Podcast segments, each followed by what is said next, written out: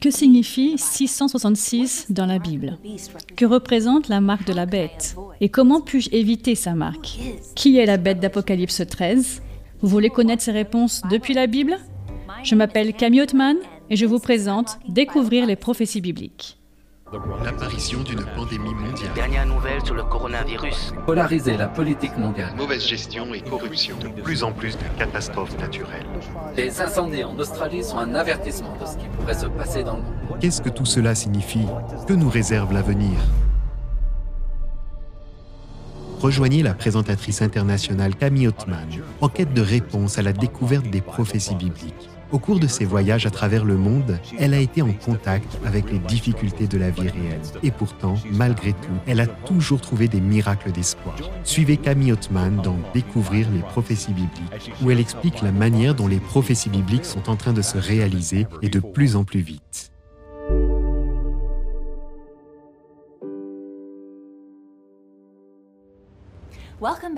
Bienvenue pour un nouvel épisode de Découvrir les prophéties bibliques. Si c'est la première fois que vous nous regardez, vous pouvez visiter le site awr.org/bible et regarder tous les épisodes précédents. Le sujet d'hier était l'un de mes préférés. Il est tellement réconfortant pour moi de savoir que le Dieu d'amour est en train de faire tout ce qu'il peut pour nous sauver.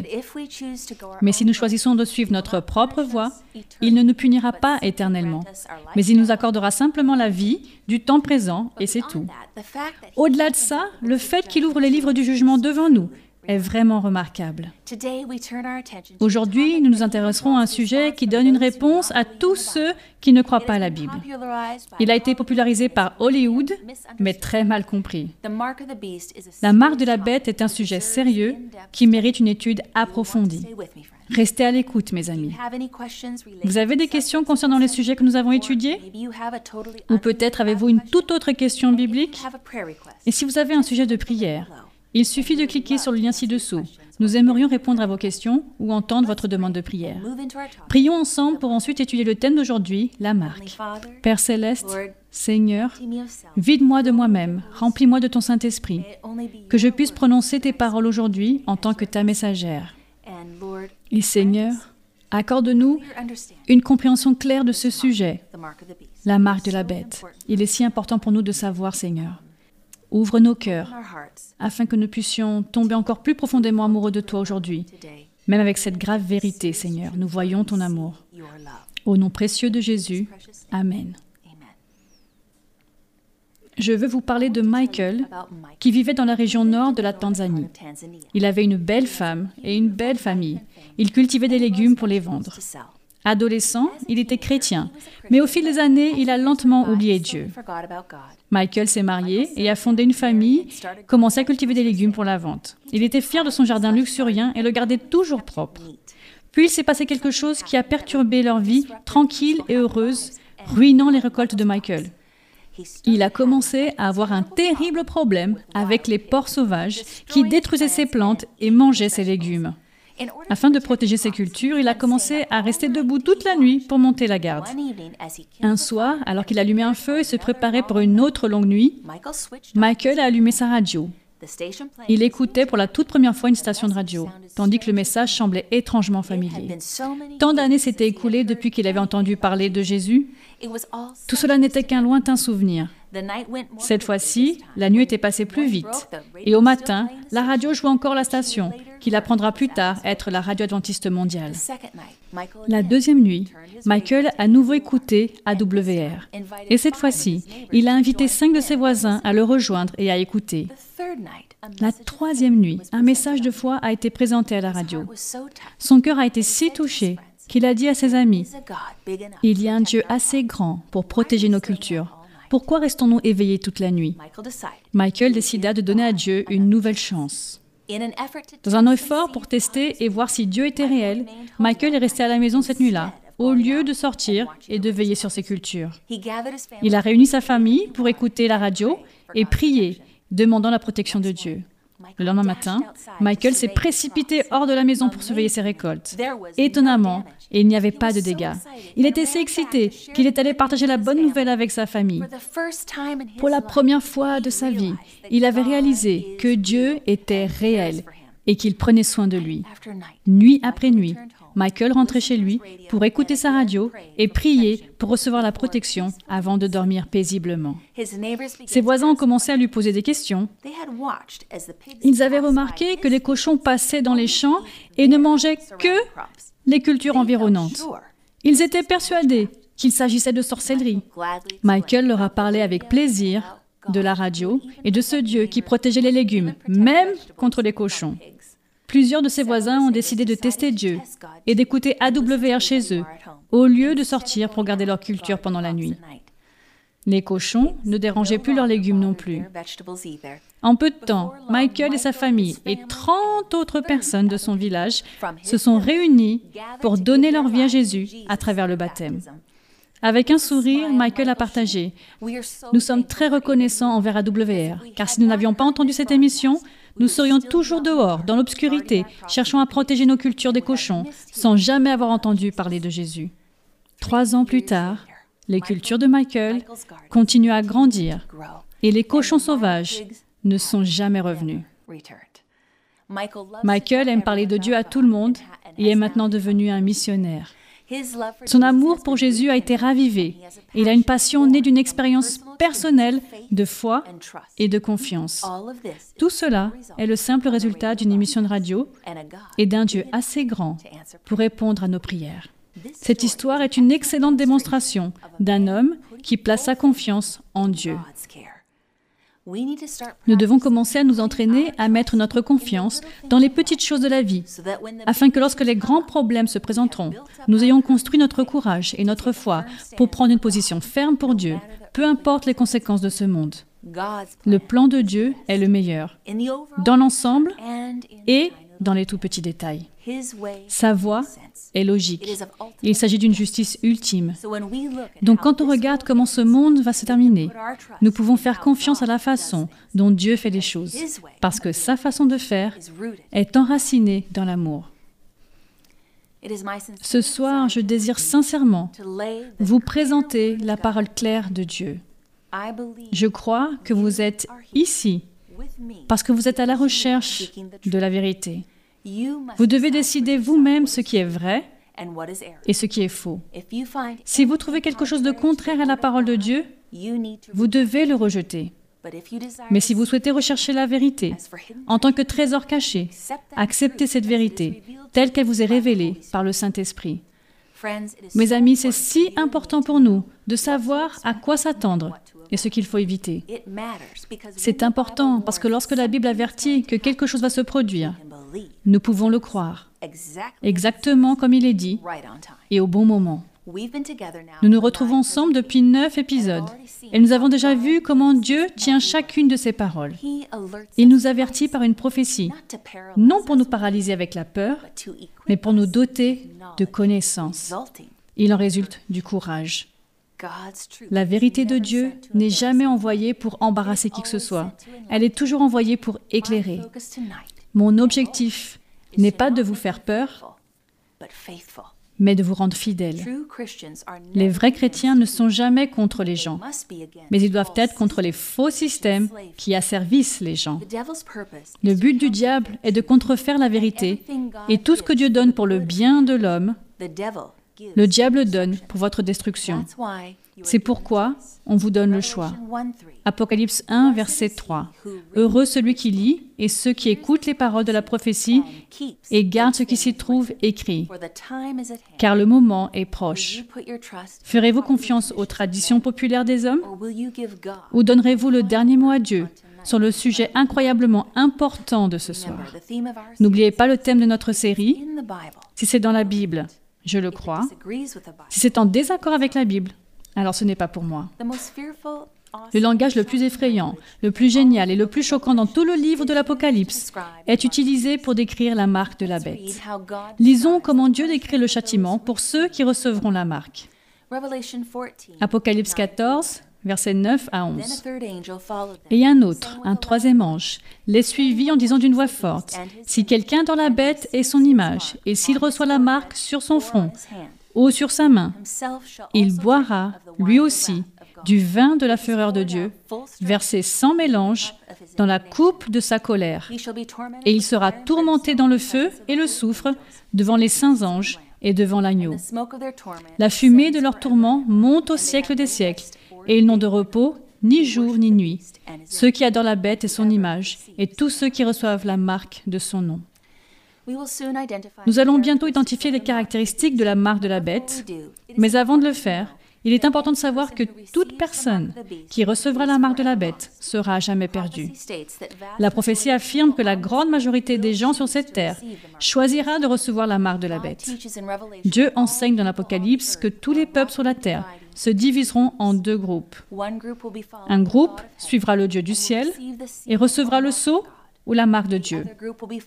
L'autre groupe suivra Satan, qui est représenté par la bête, et recevra sa marque. Tragiquement, à moins qu'une personne ne sache avec certitude ce qu'est la marque de la bête, il n'en doutera pas et finira par porter cette marque. Nous devons être sûrs de pouvoir identifier la marque de la bête dans la parole de Dieu. Souvenez-vous que nous avons étudié comment le quatrième commandement de Dieu est son sceau. Nous avons appris qu'un sceau a trois composantes. Le nom de Dieu, son titre ou sa fonction de créateur, et son territoire ou sa domination sur le ciel et la terre. Dieu a prévu pour son peuple un signe, un sceau, une marque de sa puissance créatrice et rédemptrice. Le commandement du septième jour, trouvé dans Exode 20, verset 8, dit Souviens-toi de faire du jour du repos un jour saint. Nous devons observer le sabbat tout au long des générations comme une alliance perpétuelle à savoir continue avec Dieu. C'est un signe entre Dieu et son peuple, racheté pour toujours. Ézéchiel 20, verset 12 dit, Je leur ai aussi donné mes sabbats, pour que ce soit entre moi et eux un signe auquel on reconnaisse que je suis l'Éternel, qui les considère comme saints. Afin d'identifier la marque, nous devons d'abord identifier la bête. Dans la prophétie, que représente une bête? Daniel 7, verset 23 dit La quatrième bête, c'est un quatrième royaume qui existera sur la terre. Les bêtes des prophéties représentent des royaumes, des gouvernements ou des organisations terrestres gouvernementales. Ce terme ne dénote pas un manque de respect. Il ne s'agit pas de caractéristiques bestiales. La description de chaque bête est une description du gouvernement concerné. Selon Apocalypse 13, verset 1, cette bête avec une marque, monte de la mer. Que représente l'eau dans les prophéties? Apocalypse 13, verset 1. Puis je vis monter de la mer une bête qui avait sept têtes et dix cornes. Et sur ces dix cornes, dix diadèmes. Et sur ces têtes, des noms blasphématoires. Apocalypse 17, 15. Puis il me dit, les eaux que tu as vues sur lesquels la prostituée est assise, ce sont des peuples, des foules, des nations et des langues. Ainsi, l'Écriture s'interprète elle-même. Nous voyons que les eaux sont des peuples, des foules, des nations et des langues. L'eau dans la prophétie représente une zone peuplée des masses de personnes. Dans Apocalypse 13, remarquez cette bête, qui a une marque que je ne dois pas recevoir.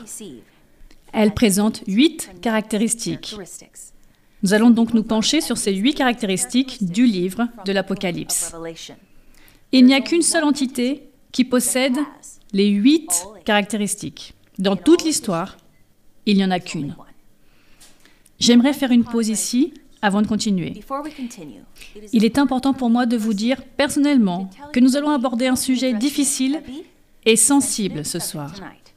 Je vais citer différents documents historiques qui ne sont pas destinés à accuser des individus, mais à montrer que les prophéties s'accomplissent. Dieu a ses enfants dans chaque culture, religion et système de croyance. Quand ils entendent sa voix, sa vérité, ils n'hésitent pas à le suivre, même si cela implique de quitter leur tradition. Les informations citées ici sont destinées seulement vers un système qui a un certain nombre de doctrines et que nous verrons clairement aller contre les Écritures. Caractéristique numéro 1. La bête recevra sa puissance, son siège et son autorité. Apocalypse 13, 2. La bête que je vis ressemblait à un léopard. Ses pattes étaient comme celles d'un ours et sa gueule comme une gueule de lion. Le dragon lui donna sa puissance, son trône et une grande autorité. L'Écriture décrit Satan comme étant le dragon. Apocalypse 12, 4. Sa queue entraîna le tiers des étoiles du ciel et les jeta sur la terre. Le dragon se plaça devant la femme qui allait accoucher, afin de dévorer son enfant dès qu'il serait né, Jésus.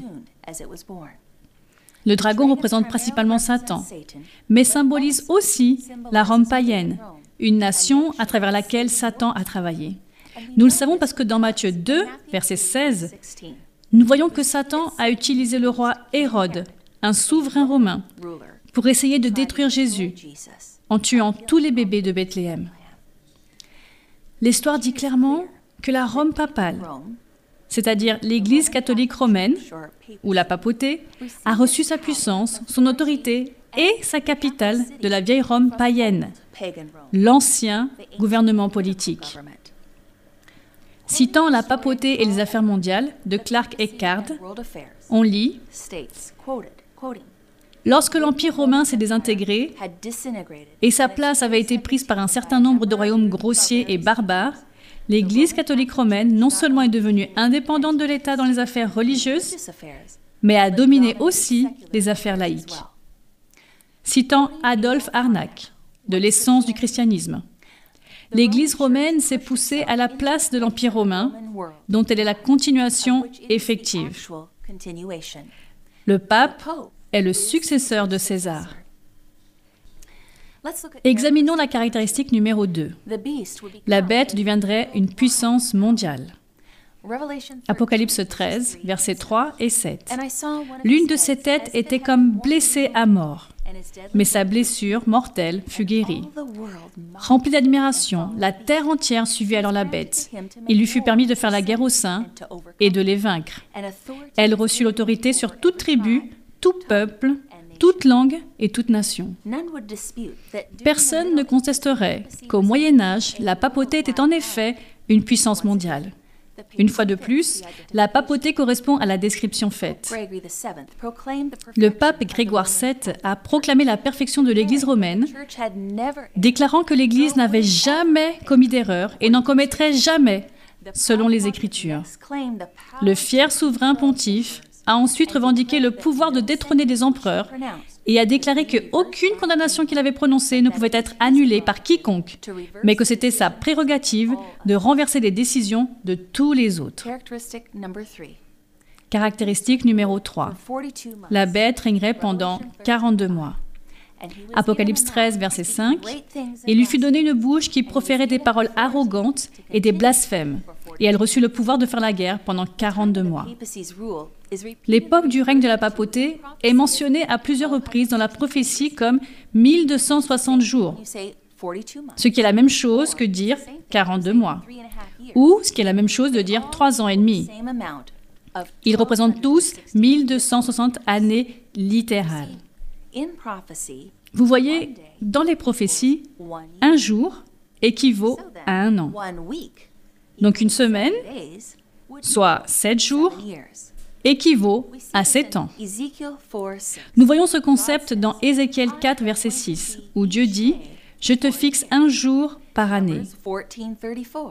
Nombre 14, 34, Vous avez mis 40 jours à explorer le pays. Vous supporterez donc les conséquences de vos fautes pendant 40 ans, une année pour chaque jour. L'histoire montre que la papauté a persécuté les saints pendant 1260 ans. La suprématie légalement reconnue du pape a commencé en 538 après Jésus-Christ, lorsque l'empereur Justinien s'est élevé en tant qu'évêque de Rome à la fonction de chef de toutes les églises. C'est ce qu'on appelle l'édit de Justinien. L'an 538 après Jésus-Christ représente le tournant de l'histoire dans l'Empire romain. Lorsque Justinien s'est déclaré théologien, à partir de cette année, et non plus soldat. Il a franchi la barrière de son mandat de l'Empire romain païen au Saint-Empire romain. En ajoutant exactement 1260 ans à l'année 538 après Jésus-Christ, nous obtenons l'année 1798, quand le pape a été détrôné lorsque le général français Berthier, sous Napoléon, l'a conduit en captivité. Environ 18 mois plus tard, le pape est mort en exil en France. Cet acte a mis fin au pouvoir papal en termes d'appliquer les décrets papaux, comme le prévoyait la prophétie. Caractéristique numéro 4. La bête serait coupable de blasphème. Apocalypse 13, 5 et 6. Il lui fut donné une bouche qui proférait des paroles arrogantes et des blasphèmes, et elle reçut le pouvoir de faire la guerre pendant 42 mois. Elle ouvrit la bouche pour proférer des blasphèmes contre Dieu, pour insulter son nom et son tabernacle, ceux qui habitent dans le ciel. La Sainte Bible définit le fait de blasphémer comme prétendant être Dieu, comme le montre Jean 10, 33. Les Juifs lui répondirent, Ce n'est pas pour une belle œuvre que nous te lapidons, mais pour un blasphème, parce que toi, qui es un être humain, tu le fais Dieu. Et le blasphème revendique également le pouvoir de pardonner les péchés, comme le montre Luc 5, 21. Les spécialistes de la loi et les pharisiens se mirent à raisonner et à dire Qui est cet homme qui profère des blasphèmes? Qui peut pardonner les péchés si ce n'est seul Dieu? La déclaration suivante est-elle donc qualifiée comme blasphème? Citation du dictionnaire ecclésiastique Ferraris. Le pape est d'une si grande dignité et si exalté qu'il n'est pas un simple homme, mais comme s'il était Dieu, le monarque divin et empereur suprême, roi des rois, afin que s'il était possible que les anges se trompent dans la foi, ils pourraient être jugés et excommuniés par le pape. Citation de Christopher Marcellus. Oraison lors du cinquième concile du Latran. Tu es un autre Dieu sur terre. Citation du catholique national. Le pape n'est pas seulement le représentant de Jésus-Christ, mais il est Jésus-Christ lui-même caché sous le voile de la chair. 2 Thessaloniciens 2, versets 3 et 4, Que personne ne vous trompe d'aucune manière. En effet, il faut que l'apostasie arrive d'abord et qu'apparaisse l'homme de péché, le fils de la perdition, l'adversaire qui s'élève contre tout ce qu'on appelle Dieu ou qu'on adore. Il va jusqu'à s'asseoir comme Dieu dans le temple de Dieu, en se proclamant lui-même Dieu. Citons le catéchisme de la religion catholique, New York 1929. Question. Est-ce que le prêtre pardonne vraiment les péchés ou bien ne fait-il que déclarer qu'ils sont remis? Réponse. Le prêtre pardonne vraiment et véritablement les péchés en vertu du pouvoir qui lui a été donné par Jésus-Christ. Citation de Saint Alphonse de Ligorie. Recueil sur la dignité, les fonctions, les devoirs et les vertus des prêtres. Le prêtre a sur lui le pouvoir des clés, et ainsi peut-il délivrer les pécheurs de l'enfer, les rendre dignes du ciel. Dieu lui-même est lié par la sentence de son ministre. Le prêtre peut, d'une certaine manière, s'appeler le créateur de son créateur. Le prêtre, déclare Saint Laurent Justinien, à l'autel tient la place de Jésus-Christ. Caractéristique numéro 5. La bête recevrait une blessure mortelle qui guérirait. Alors le monde entier la suivrait. Apocalypse 13, verset 3. L'une de ses têtes était comme blessée à mort, mais sa blessure mortelle fut guérie. Remplie d'admiration, la terre entière suivait alors la bête. Le terme suivre ne représente pas ici le fait de marcher physiquement ou d'errer après la bête. Il s'agit d'une fonction cognitive.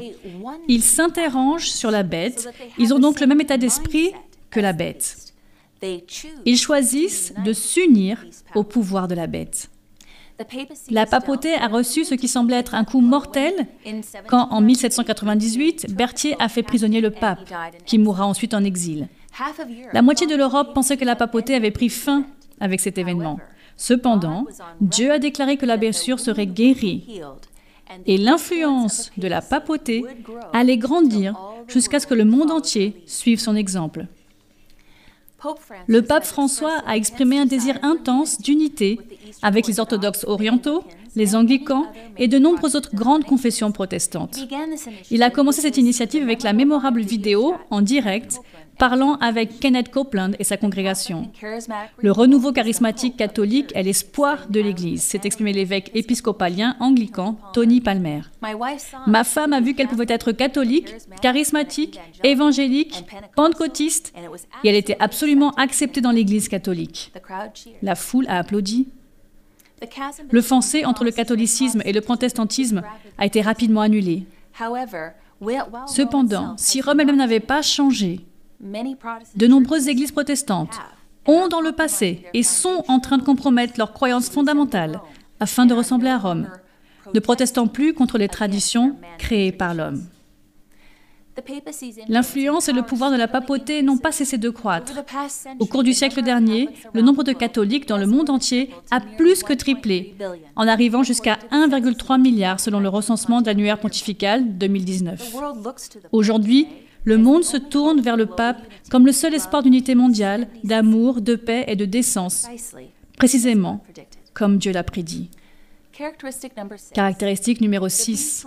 La bête porterait le numéro mystique 666. Apocalypse 13, 18. Il faut ici de la sagesse, que celui qui a de l'intelligence déchiffre le nombre de la bête, car c'est un nombre d'hommes. Son nombre est 666. Ainsi, la Bible indique clairement que 666 est le nombre d'un homme. Les interprétations modernes de cette prophétie appliquent à tort le 666 à diverses technologies.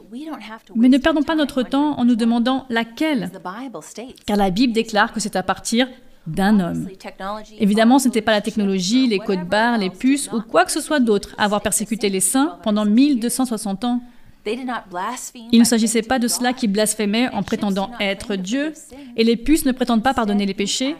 Au lieu de cela, ces attributs appartiennent à la puissance de la bête, l'Antéchrist. Cependant, avant de pouvoir appeler une entité quelconque l'Antéchrist, nous devons nous assurer qu'il répond à toutes les descriptions que la Bible donne. Le texte indique clairement que le nombre est celui d'un homme, mais aussi celui de la bête. Le nombre 666 s'applique à la papauté, un royaume représenté par une bête, comme le montre le tableau des titres papaux, et est le nombre d'un homme, le souverain suprême de ce royaume, le mettant en conformité avec l'homme de péché, comme nous l'avons déjà lu dans 2 Thessaloniciens 2, 3. Un des titres officiels du pape, Vicarius Filii Dei, ou vicaire du Fils de Dieu, est facilement vérifiable dans les canons papaux et dans d'autres publications catholiques. Sur une page notariée de 1943, Johannes Caston, de l'Université catholique d'Amérique, a déclaré Le titre Viracus Filii Dei, tout comme le titre Vicarius Christi, est très courant en tant que titre pour le pape. Citation du mensuel Vers Dimanche, une publication jésuite. Le titre du pape de Rome est Vicarius Filii Dei. Ceci est inscrit sur sa mitre. En prenant les lettres et en les additionnant, on arrive à 666. Je cite Dr Henry Grattan Guinness, protestant, dans Babylon on the Beast. Un officier anglais de haut rang qui, en 1799, par une faveur spéciale, alors qu'il était à Rome, a admiré de près les bijoux du pape et des choses précieuses, a découvert que la tiare papale portait cette inscription Vicarius Filii Dei. De nombreuses églises protestantes souhaitent aujourd'hui appliquer 666 à toute l'humanité plutôt qu'à la papauté. Mais si les catholiques et les protestants sont d'accord sur le titre, et même les jésuites, la société qui a juré de protéger le pape à tout prix, tous le confirment dans leurs propres publications. Prenez la valeur des chiffres romains et additionnez-les comme indiqué à l'écran. Donc V est égal à 5. I est égal à 1. C est égal à 100 et ainsi de suite. En additionnant chaque caractère, le total est 666. Citation de la New Advent Catholic Encyclopedia. Depuis le XIVe siècle, la tiare du pape a trois couches. Selon le Vatican, les trois couches symbolisent le triple pouvoir du pape, le Père des rois, le gouverneur du monde et le vicaire du Christ. Caractéristique numéro 7. La bête serait une puissance religieuse impliquée dans le culte. Apocalypse 13, 5 et 8. Il lui fut donné une bouche qui proférait des paroles arrogantes et des blasphèmes, et elle reçut le pouvoir de faire la guerre pendant 42 mois. Et tous les habitants de la terre l'adoreront, tous ceux dont le nom n'a pas été inscrit dans le livre de vie de l'agneau, offert en sacrifice et ceux de la création du monde. La papauté est différente des royaumes païens qui l'ont précédé, parce qu'il s'agit à la fois d'un pouvoir politique et religieux. Ce pouvoir n'est pas un gouvernement laïque, mais il est impliqué dans les questions spirituelles. Le mot adorer est utilisé quatre fois dans le seul chapitre 13 d'Apocalypse, un chapitre qui met en garde contre les faux cultes. Citation du pape Pie IX, 8 décembre 1864. La religion catholique doit être considérée comme la seule religion du peuple, à l'exclusion de toute autre forme de culte. Caractéristique numéro 8. La bête se battrait contre les saints et les persécuterait. Apocalypse 13, verset 7. Il lui fut permis de faire la guerre aux saints et de les vaincre. Elle reçut l'autorité sur toute tribu, tout peuple, toute langue et toute nation. Les chrétiens protestants ont été faussement accusés des crimes les plus horribles, accusés comme étant la cause des grandes calamités. Ils ont été vicieusement condamnés comme des rebelles contre l'Empire, en tant qu'ennemis de la religion. Un grand nombre d'entre eux ont été jetés aux bêtes sauvages ou brûlés vifs dans les amphithéâtres. Leur punition était souvent le principal divertissement lors des célébrations publiques. Une foule immense se rassemblait pour profiter du spectacle, accueillant leurs agonies par des rires et des applaudissements. Les historiens d'Aubigné et Willy affirment que plus d'un million de personnes innocentes ont été massacrées en une seule campagne. Citation de Jean Calvin tirée d'une lettre qu'il a écrite à l'empereur Charles Quint. Je nie qu'il soit le vicaire du Christ qui, en persécutant furieusement l'Évangile, démontre par sa conduite qu'il est l'Antéchrist. Citation de Lecky, Histoire de l'origine et de l'influence de l'esprit de rationalisme. L'Église de Rome a versé plus de sang innocent que toute autre institution qui n'a jamais existé parmi l'humanité. Citation de John Daniel, The Grand Design Exposed. Pour le chercheur impartial, l'histoire pue la boucherie du romanisme, où des villes et des populations entières ont été impitoyablement anéanties juste parce qu'ils adoraient Dieu d'une manière qui était différente du catholicisme romain. 1 Jean 2, verset 22 dit Qui est menteur? N'est-ce pas celui qui nie que Jésus est le Messie?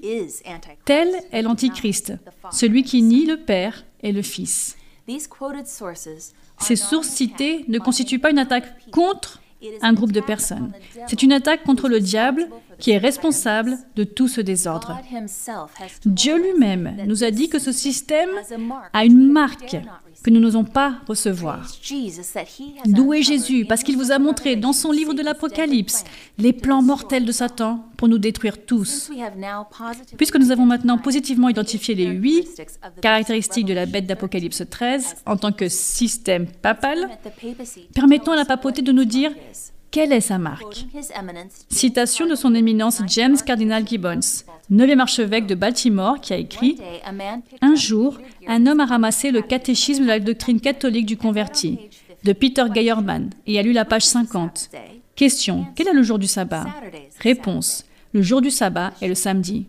Question Pourquoi observons-nous le dimanche au lieu du samedi Réponse nous observons le dimanche à la place du samedi parce que l'Église catholique transféra la sonalité du samedi au dimanche. L'homme a été choqué et supposait qu'il devait y avoir une erreur. Donc il a écrit une lettre au célèbre James Cardinal Gibbons de Baltimore et a demandé si l'Église catholique avait effectivement modifié le jour de culte du samedi au dimanche. Bien sûr, l'Église catholique prétend que le changement était son acte et cet acte est une marque de son pouvoir ecclésiastique et de son autorité en matière religieuse. Citation du Catholic Record of London. Le dimanche est notre marque d'autorité. L'Église est au-dessus de la Bible. Et ce transfert de l'observance du sabbat est la preuve affirmant ce fait. Le sabbat, le jour saint de Dieu, ne devait jamais être changé par n'importe qui, mes amis. Nous lisons dans Exode 31, 16 et 17. Dieu dit de respecter le sabbat en le célébrant au fil des générations comme une alliance éternelle. Ce sera entre moi et les Israélites un signe qui devra durer à perpétuité. Ézéchiel 20, 20 dit Faites de mes sabbats des jours saints, et qu'ils soient entre moi et vous un signe auquel on reconnaisse que je suis l'Éternel, votre Dieu. Dieu déclare aussi dans Ézéchiel 20, verset 12, Je leur ai aussi donné mes sabbats pour que ce soit entre moi et eux un signe auquel on reconnaisse que je suis l'Éternel, qui les considère comme saints. Citant un Doctrinal Catechism de Stephen Keenan. Question. Pouvez-vous montrer d'une manière quelconque que l'Église a le pouvoir d'établir des fêtes et d'en faire des préceptes, c'est-à-dire une règle générale destinée à réguler le comportement ou la pensée? Réponse. N'eût-elle eu ce pouvoir, elle n'aurait jamais pu agir comme elle l'a fait et avoir le soutien des religions contemporaines. Elle n'aurait jamais pu substituer l'observation du dimanche, le premier jour de la semaine, à l'observation du samedi, le septième jour de la semaine. Un changement qui ne repose sur aucun fondement biblique. Mes amis, nous avons vu dans leurs propres écrits que le système du catholicisme romain prétend avoir changé le jour du culte du samedi au dimanche. Le respect du dimanche est sa marque d'autorité et de pouvoir. C'est une bataille dans le temps pour adorer votre Dieu, votre Créateur, votre Rédempteur. N'oubliez pas que pour chaque vérité biblique, Satan a sa contrefaçon. La marque de Dieu, son signe de pouvoir est le septième jour du sabbat, le respect du sabbat. Au contraire, la marque de la bête, son signe de pouvoir, est le dimanche, le premier jour de la semaine, le respect du dimanche. Cela semble incroyable à l'insu de la plupart que la papauté prétendait changer le jour du culte du samedi au dimanche. La papauté a-t-elle vraiment remplacé le dimanche au détriment du quatrième commandement de Dieu, le sabbat, ou ont-ils seulement pensé l'avoir changé? Daniel 7, verset 25. Par ses paroles, il s'opposera au Très-Haut. Il opprimera les saints du Très-Haut et projettera de changer les temps et la loi. Les saints seront livrés à son pouvoir pendant un temps, deux temps et la moitié d'un temps. Daniel 7 est une prophétie parallèle à Apocalypse 13. D'autres versions, comme celle du roi Summer, disent Il entreprendra de changer le calendrier et la loi. Les catéchismes catholiques montrent que la papauté a essayé de changer la loi de Dieu. Les dix commandements ont été falsifiés. Le deuxième commandement, qui fait référence aux images et au culte des idoles, est absent dans la littérature catholique. Et pour compenser cette perte, le dixième commandement a été divisé en deux. Le quatrième commandement, dont Dieu parle à propos du sabbat, a été déplacé, devenant le troisième commandement dans le catéchisme catholique. Le jour du culte est décalé par décret papal du samedi au dimanche.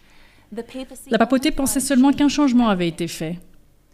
Selon Dieu, le dimanche n'est pas un jour saint. Le sabbat du quatrième commandement est toujours obligatoire, mes amis. John A. O'Brien écrit dans le livre La foi de millions, la qualification de la religion catholique, affirme, puisque c'est le samedi et non le dimanche qui est spécifié dans la Bible, n'est-il pas curieux que les non-catholiques, professant tirer leur religion directement de la Bible et non de l'Église, observent le dimanche à la place du samedi? Oui, bien sûr, ceci est contradictoire, mais ce changement s'est fait sur une quinzaine de siècles avant la naissance du protestantisme.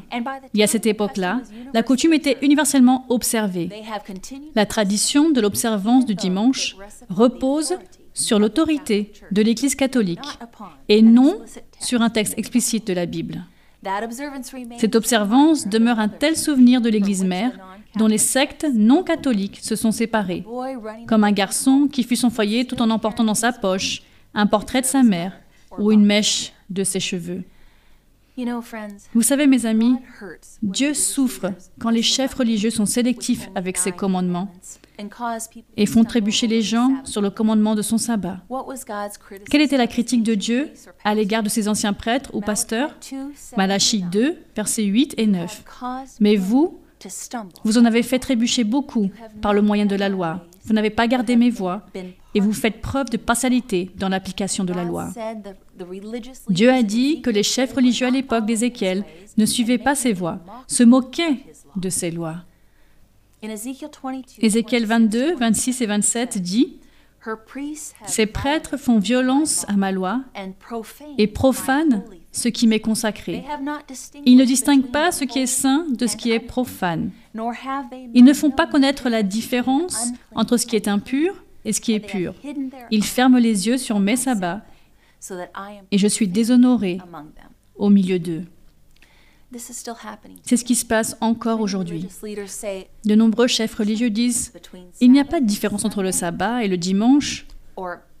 Ou alors, on peut respecter n'importe quel jour si on est sincère. Mes amis, dans Ézéchiel 22, 8, Dieu dit, Tu méprises ce qui m'est consacré, tu violes mes sabbats. Le Seigneur déversera sa colère sur ceux qui disent, comme dans Ézéchiel 22, 28, Voici ce que dit le Seigneur, l'Éternel, alors que l'Éternel n'a pas parlé. Dieu n'ignorera et n'oubliera pas ses additions ou soustractions à ses paroles. Il est grave de prétendre que nos idées sont les siennes. Nous ne devrions jamais mettre des mots dans sa bouche ou discréditer ce qu'il a dit. L'Écriture nous avertit que l'activité religieuse est tout à fait inutile si nous ne faisons pas la volonté de Dieu.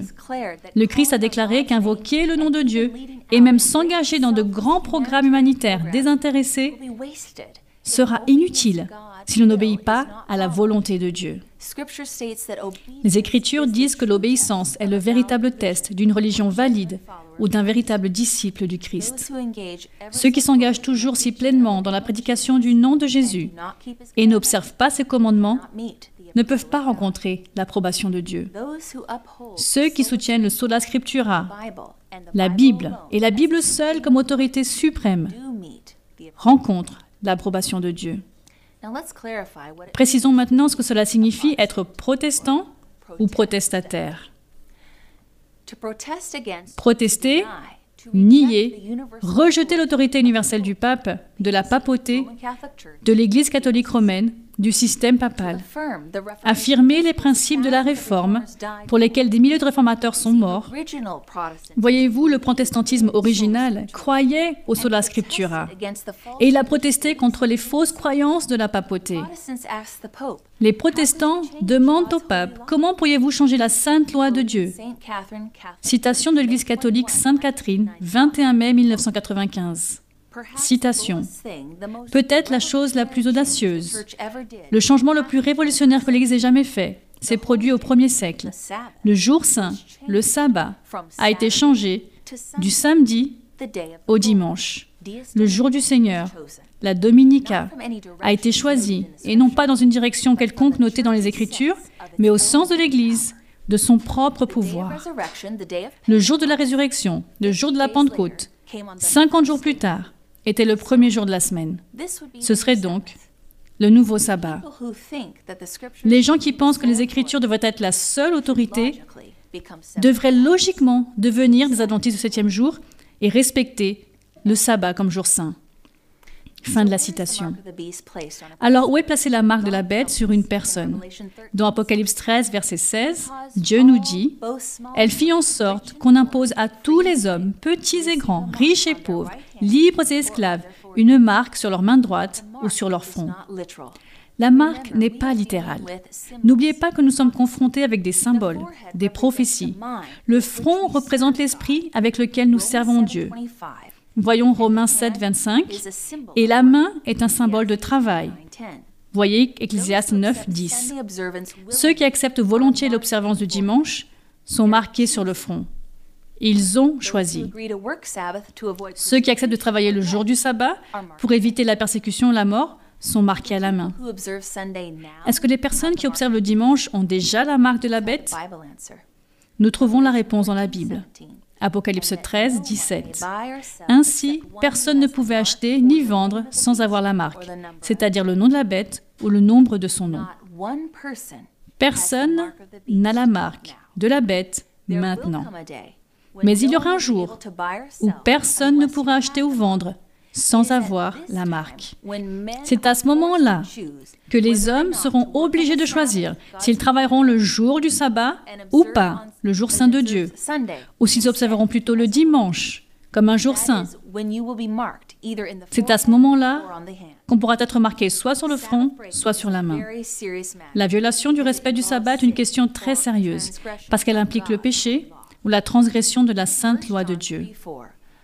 1 Jean 3, verset 4. Tous ceux qui pratiquent le péché violent la loi, puisque le péché, c'est la violation de la loi. Ceux qui maintenant profanent sciemment le jour saint de Dieu perdront la capacité de penser et de voir clairement et finiront dans les ténèbres. C'est ce que dit Jean 12, 35. Jésus leur dit, La lumière est encore pour un peu de temps parmi vous. Marchez pendant que vous avez la lumière, afin que les ténèbres ne vous surprennent pas. Car celui qui marche dans les ténèbres ne sait pas où il va. Mes amis, en ces derniers jours, Dieu a commandé à ses anges de freiner les vents de la terre jusqu'à ce que quelque chose arrive à son peuple. Que doit-il arriver? Nous avons un Dieu miséricordieux, mais à un moment donné, la fin arrivera. Vous avez encore le temps de choisir ces voies. Apocalypse 7, versets 1 à 3. Après cela, je vis quatre anges aux quatre coins de la terre. Ils retenaient les quatre vents de la terre afin qu'il ne souffle pas de vent, ni sur la terre, ni sur la mer, ni sur aucun arbre. Et je vis un autre ange qui montait du côté du soleil levant et qui tenait le sceau du Dieu vivant.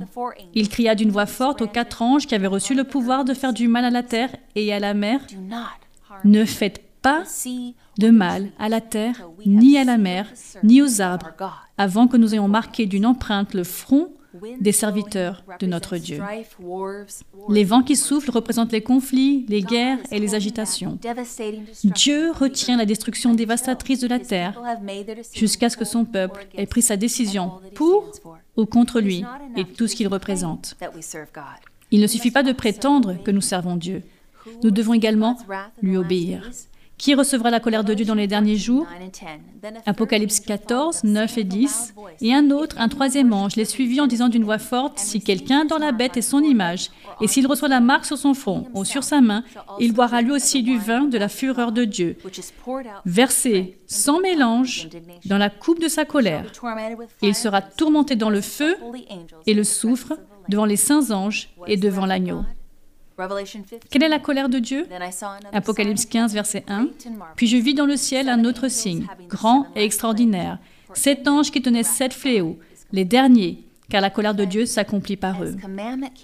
Mes amis, en tant que chrétiens qui respectent les commandements, faut-il craindre les imminents sept derniers fléaux? Pas du tout. Notre Sauveur nous dit, n'aie pas peur, et nous fournit des centaines de promesses à revendiquer, telles que Psaume 91, 10 et 11.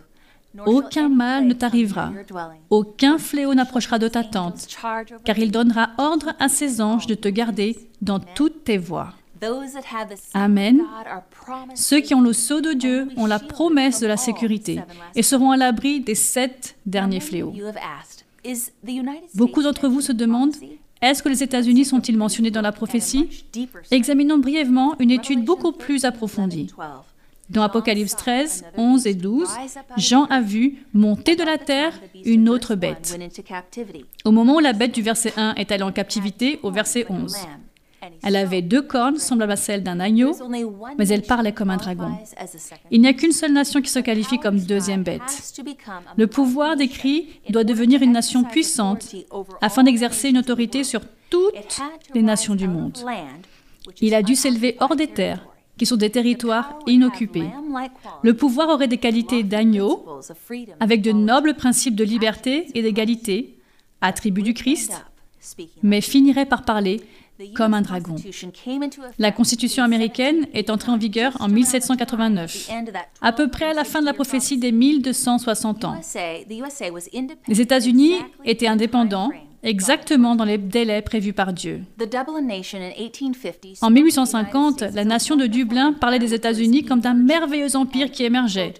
Et, je cite, au milieu du silence de la terre, en augmentant chaque jour sa puissance et sa fierté. Fin de citation. Vous voyez, il avait deux cornes semblables à celles d'un agneau. Les cornes, comme celles d'un agneau, indiquent la jeunesse, l'innocence et la douceur représentant bien le personnage des États-Unis lors de sa présentation au prophète comme étant à venir en 1798. La bête, avec les cornes semblables à celles d'un agneau qui parle comme un dragon, indique une contradiction frappante entre ce que cette nation professe et ce qu'elle pratique. La prédiction qu'elle parlera comme un dragon et exercera toute l'autorité de la première bête, prédit clairement un développement de l'esprit de l'intolérance et de la persécution à venir. Quelles sont les deux choses tragiques que cette deuxième bête pousse les gens à faire? Apocalypse 13, 12 et 16. Elle exerçait toute l'autorité de la première bête en sa présence. Et elle obligeait la terre et ses habitants à adorer la première bête, celle dont la blessure mortelle avait été guérie. Elle fit en sorte qu'on impose à tous les hommes, petits et grands, riches et pauvres, libres et esclaves, une marque sur leur main droite ou sur leur front. L'Amérique sera la première à forcer les gens à recevoir la marque de la bête. Ce magnifique pays va bientôt répudier la liberté religieuse, forçant les gens à pratiquer un faux culte. Lorsque les principales églises des États-Unis d'Amérique s'uniront sur des points communs de doctrine, ils influenceront l'État pour faire appliquer leurs décrets afin de soutenir leurs institutions. Puis l'Amérique protestante formera une image de la hiérarchie romaine et l'application de sanctions civiles sur les dissidents en résultera inévitablement. Comment la deuxième bête va-t-elle convaincre les gens à l'écouter Apocalypse 13, 13. Elle accomplissait de grands signes miraculeux, jusqu'à faire descendre le feu du ciel sur la terre, à la vue des hommes. Elle égarait les habitants de la terre par les signes qui lui étaient donnés d'accomplir en présence de la bête. Elle leur disait de faire une image de la bête qui avait été blessée par l'épée et qui avait survécu. Une image est une copie. Elle présente les attributs de l'original. La seule entité qui possède ces huit caractéristiques dans toute l'histoire c'est le système catholique romain, à savoir la première bête d'Apocalypse 13. Mes amis, analysez l'histoire et vérifiez par vous-même. C'était un pouvoir qui utilisait les ressources de l'État afin de faire respecter ses doctrines, même lorsque ces doctrines étaient contraires à la parole de Dieu. La deuxième bête fera de même. La prophétie nous le dit. Nous en voyons déjà les signes à notre époque. La seconde bête utilisera le boycottage et les menaces de mort pour forcer les gens à se conformer. Apocalypse 13, 15 à 17. Selon les Écritures, la marque sera appliquée en imposant des sanctions économiques à quiconque ne veut pas accepter la marque. L'image est l'union de l'Église et de l'État avec un culte forcé. La bête ressemblant à un agneau parlera comme un dragon. Souvenez-vous que Dieu ne force pas notre culte ou notre obéissance. Plein d'amour, il nous donne toujours la liberté de choix. Qu'ont dit les disciples sur la question de savoir si nous devons obéir à Dieu ou à l'homme? Acte 5, verset 29. Pierre et les apôtres répondirent, Il faut obéir à Dieu plutôt qu'aux hommes. Dans Matthieu 15, 9, c'est faussement qu'il m'honore. Jésus dit, donnant des enseignements qui sont des commandements humains. Cela nous avertit qu'il est inutile de suivre les enseignements de l'homme parce qu'ils sont insensés, inefficaces, futiles et stupides. Que puis-je faire pour m'assurer de ne pas recevoir la marque de la bête? Apocalypse 14, 12. C'est ici qu'est nécessaire la persévérance des saints, qui gardent les commandements de Dieu et la foi en Jésus. Les saints de Dieu seront sauvés, vivant au ciel pour toujours, parce qu'ils auront respecté tous les dix commandements de Dieu, nous alignant sur son caractère, et parce qu'ils sont tombés amoureux de Jésus, désirés être comme lui, parce que Jésus a respecté les commandements. La question est celle de la loyauté à Jésus-Christ ou à l'Antéchrist. La tragédie des siècles porte sur qui on adore. La marque de la bête équivaut au culte du dimanche, tradition créée par l'homme. Apocalypse 13, 4.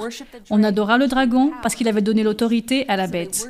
Ils ont donc adoré le dragon, évidemment, sans le savoir, parce que ce dragon donne son pouvoir à la bête. C'est un système de contrefaçon et le monde commence à penser comme cette bête et à la suivre dans sa mentalité. La marque de Dieu est le culte du sabbat, la loi de la liberté de Dieu. Apocalypse 22, 14. Heureux ceux qui lavent leurs robes, ils auront droit à l'arbre de vie. Chaque personne doit prendre une décision, soit pour, soit contre Dieu. Matthieu 12, 30 dit, Celui qui n'est pas avec moi est contre moi, et celui qui ne se rassemble pas avec moi disperse. Imaginez la multitude de l'humanité qui se rassemble. Devant eux se trouve une barrière. D'un côté de la barrière se trouve Jésus qui sourit. De l'autre côté, Satan va et vient nerveusement. Jésus et Satan commencent tous deux à appeler les foules, un par un, chacun pour lui-même, décidant qui choisir comme maître, Jésus ou Satan. Le dernier homme décide de ne rejoindre ni l'un ni l'autre groupe. Il grimpe à la place sur la barrière et se met à califourchant au-dessus et ne veut plus bouger. Ainsi Jésus se retourne et disparaît avec ses disciples. Et Satan part avec son groupe. L'homme sur la barrière se retrouve seul, il sourit, se croyant particulièrement intelligent. Mais soudain, il voit quelqu'un venir vers lui. Il se rend compte que c'est Satan et il frissonne. Satan lui dit Allez, on y va. Déconcerté, l'homme répond euh, Non, non, non, non, non, non, je ne t'ai pas choisi. Je n'ai choisi personne. Satan sourit Oh oui, tu as choisi. Tu vois, cette barrière, elle m'appartient. Mes amis, moi je sais très bien dans quel côté de cette barrière je veux être. Et vous? Jésus avertit Celui qui n'est pas avec moi est contre moi. Mes amis, l'indécision représente déjà une décision. Si vous ne revendiquez pas le Christ comme étant le vôtre, comme votre sauveur personnel, alors qui vous sauvera? La Bible dit clairement que Jésus est la porte, la porte du ciel, la seule façon d'y entrer. Jean 14, 6 dit, On ne vient au Père qu'en passant par moi.